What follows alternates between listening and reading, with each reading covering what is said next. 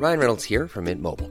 With the price of just about everything going up during inflation, we thought we'd bring our prices down. So to help us, we brought in a reverse auctioneer, which is apparently a thing. Mint Mobile unlimited premium wireless. Ready to get 30, 30, bit to get 30, bit to get 20, 20, 20, bit to get 20, 20, bit to get 15, 15, 15, 15 just 15 bucks a month. So, Give it a try at mintmobile.com slash switch.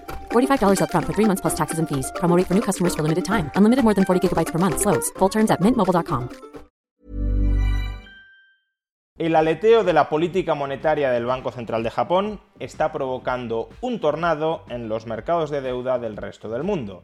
¿Por qué razón? Veámoslo. Desde hace varios días las aguas de los principales mercados de deuda pública mundiales bajan revueltas. El tipo de interés de la deuda pública española a 10 años ha vuelto a superar hoy el 4%, el tipo de interés de la deuda pública italiana a 10 años roza ya el 5%, el tipo de interés de la deuda pública a 10 años de Alemania ha superado hoy durante unos momentos el 3%, una marca que no rebasaba desde el año 2011, y el tipo de interés de la deuda pública estadounidense a 10 años está coqueteando ya con el 5%, un tipo de interés que no registraba desde el año 2007. Y una de las principales razones que está impulsando al alza los tipos de interés en todos los mercados de deuda pública es, aunque pueda sonar extraño, Japón. Pero exactamente qué pinta Japón en todo esto? ¿Qué tiene que ver Japón con el coste de financiación del Reino de España, con el coste de financiación de Estados Unidos o con el coste de financiación de Alemania? Bueno, pongamos los hechos en perspectiva. La economía japonesa es una economía tremendamente ahorradora. La tasa de ahorro bruto de Japón como porcentaje de su PIB ronda el 30%, es decir, que alrededor de todo el valor final que produce Japón cada año es ahorrado.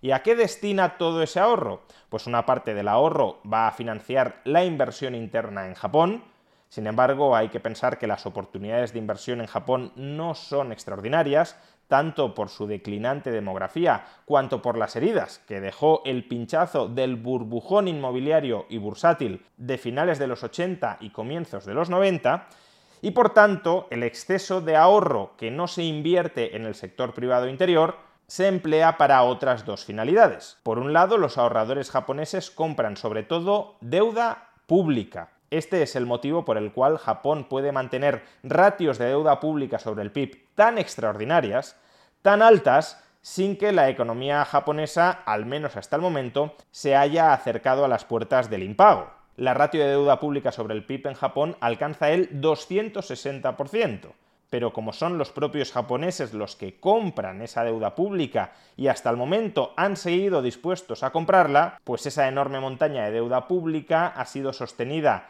refinanciación tras refinanciación por el ahorro privado japonés. Y el tercer destino al que dirigen los japoneses su exceso de ahorro privado, financiación de la inversión interior, financiación de la deuda pública y, en tercer lugar, adquisición de activos en el extranjero si los japoneses no encuentran oportunidades de inversión muy rentables dentro del país, lo que hacen es invertir fuera del país, comprar activos fuera de Japón. Actualmente se estima que los japoneses poseen activos internacionales, activos no japoneses, por valor superior a los 3 billones, con 12 ceros, 3 billones de dólares. Pues bien, esta ha sido grosso modo la situación financiera de Japón durante los últimos 20 años ahorramos mucho, invertimos en el sector privado japonés una parte, la otra parte la destinamos a comprar deuda pública y la última parte la empleamos para adquirir activos exteriores. Sin embargo, las cosas comenzaron a cambiar entre el año 2012 y el año 2016. Durante este periodo, el Banco Central de Japón acomete dos innovaciones muy importantes. La primera es que a partir del año 2012, el Banco Central de Japón comienza a comprar masivamente títulos de deuda pública japonesa, hasta el punto de que a día de hoy, 10 años después, algo más de 10 años después, el Banco Central de Japón ya acumula más de la mitad de toda la deuda pública emitida por el gobierno japonés. Y claro, si el Banco Central de Japón se queda con la mitad de toda la deuda pública existente, el exceso de ahorro de los ciudadanos japoneses ya no se puede destinar en tanta medida a comprar deuda pública, porque no la hay, porque la tiene retenida en su balance el Banco Central de Japón. Y la segunda innovación de la política monetaria del Banco Central de Japón llegó en 2016. En 2016 el Banco Central de Japón anuncia que comenzará a controlar el tipo de interés que paga la deuda pública japonesa de más largo plazo. Por ejemplo, para la deuda pública a 10 años, el Banco Central de Japón estableció un tipo de interés máximo del 0,1%. Si el tipo de interés de mercado de la deuda pública japonesa a 10 años superaba el 0,1%, el Banco Central de Japón compraría tanta deuda pública como fuera necesario para mantener el tipo de interés por debajo del 0,1%. Esto es lo que se ha conocido como control de la curva de rendimientos en Japón. El Banco Central de Japón no solo fija el tipo de interés a corto plazo del mercado interbancario, sino que también interviene en los tipos de interés a más largo plazo de la deuda pública japonesa. ¿Y por qué interviene en los tipos de interés a más largo plazo? De nuevo, para matar la rentabilidad de invertir en deuda pública a largo plazo. Si la deuda pública a largo plazo prácticamente no le paga nada al ahorrador japonés, el Banco Central de Japón espera que ese ahorrador japonés invierta más dentro del sector privado de Japón. Pero claro, también cabe la posibilidad de que el ahorrador japonés decida invertir más fuera de Japón. Si no puedo comprar deuda pública, porque casi no hay deuda pública y la que hay paga tipos de interés risibles, y si no encuentro oportunidades de inversión dentro de Japón, pues lo que hago es convertir mis yenes en dólares o en euros e invertir directamente en activos estadounidenses o en activos europeos. Ahora bien, cuando los tipos de interés en el resto del mundo también estaban muy bajos, años 2015, 2016, 2018, 2019, pues el incentivo de invertir Quality sleep is essential. That's why the Sleep Number Smart Bed is designed for your ever-evolving sleep needs. Need a bed that's firmer or softer on either side? Helps you sleep at a comfortable temperature? Sleep Number Smart Beds let you individualize your comfort so you sleep better together. JD Power ranks Sleep Number number 1 in customer satisfaction with mattresses purchased in-store. And now, save 50% on the Sleep Number limited edition Smart Bed for a limited time. For JD Power 2023 award information, visit jdpower.com/awards. Only at a Sleep Number store or sleepnumber.com. Hey, it's Danny Pellegrino from Everything Iconic. Ready to upgrade your style game without blowing your budget? Check out Quince. They've got all the good stuff shirts and polos, activewear, and fine leather goods, all at 50 to 80% less than other high end brands. And the best part? They're all about safe, ethical, and responsible manufacturing. Get that luxury vibe without the luxury price tag. Hit up quince.com slash upgrade for free shipping and 365 day returns on your next order. That's quince.com slash upgrade. A lot can happen in three years, like a chatbot may be your new best friend. But what won't change? Needing health insurance. United Healthcare Tri Term Medical Plans, underwritten by Golden Rule Insurance Company, offer flexible, budget friendly coverage that lasts nearly three years in some states. Learn more at uh1.com. Ir fuera de Japón tampoco era tan intenso. Dentro de Japón me pagan el 0% y fuera de Japón me pagan poco más del 0%. Ahora bien, desde que los tipos de interés han comenzado a subir en Occidente, las cosas ya han cambiado significativamente.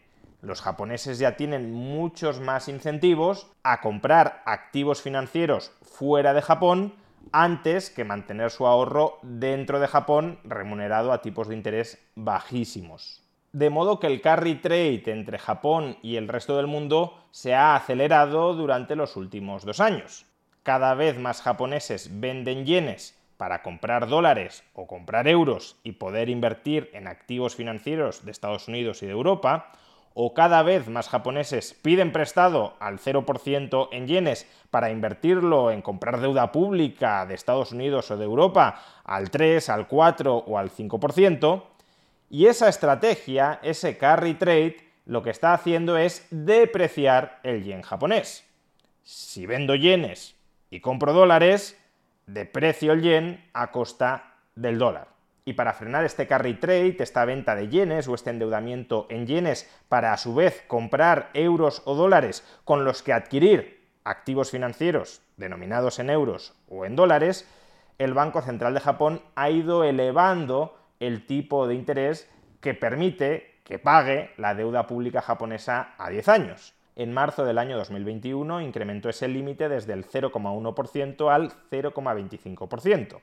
En diciembre de 2022 lo elevó hasta el 0,5% y en julio de este año lo ha incrementado hasta el 1%. El objetivo es proporcionar algo más de rentabilidad a los ahorradores japoneses para ver si se contentan con el 1% de deuda pública japonesa en lugar de seguir comprando, invirtiendo en deuda pública o privada extranjera a tipos de interés más altos. Lo que pasa que, claro, si la deuda pública estadounidense a 10 años está pagando casi el 5% y la deuda pública japonesa a 10 años, como mucho, el 1%, que ni siquiera se ha dejado que llegue al 1%, y si además el yen se está depreciando frente al dólar, pues el carry trade sigue siendo muy atractivo.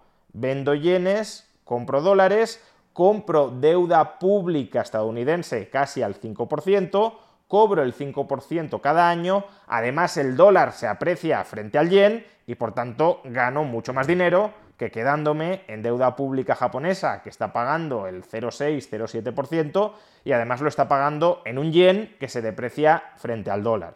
Pues bien, el hecho de que el Banco Central de Japón no esté siendo capaz de controlar el carry trade y por tanto la depreciación del yen, unido al hecho de que la tasa de inflación en Japón lleva desde comienzos del año 2022 por encima del 2%, es decir, en teoría, por encima del objetivo de inflación del Banco Central de Japón, unido además a que en abril de este año se reemplazó al presidente del Banco Central de Japón, que había aplicado hasta ese momento el control de la curva de rendimientos, todos estos hechos han llevado a los mercados a especular crecientemente con la posibilidad de que el Banco Central de Japón deje de controlar la curva de rendimientos y permita que los tipos de interés de la deuda pública japonesa a 10, 20 o 30 años suban todo lo que tienen que subir de acuerdo con el mercado.